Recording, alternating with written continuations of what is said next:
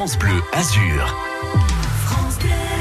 Et tout l'été, France Bleu Azur vous fait découvrir les lieux de vacances de vos stars favorites. Ce matin, c'est Denis Brognard qui s'est confié justement au micro d'Adrien Mangano.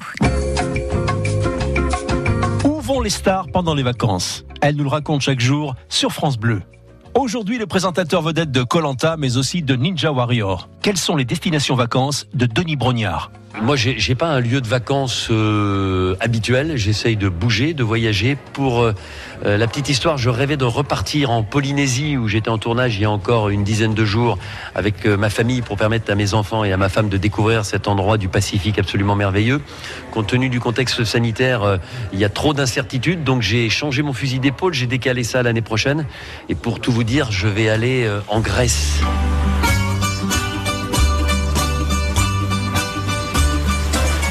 Voilà, dans les Cyclades, dans ces petites îles que j'aime beaucoup, notamment à Santorin, à Paros, à Naxos, parce que euh, j'aime euh, l'univers de la Grèce, j'aime euh, la gastronomie grecque, et puis j'ai envie d'une chose, l'été aussi, c'est de voir le ciel bleu.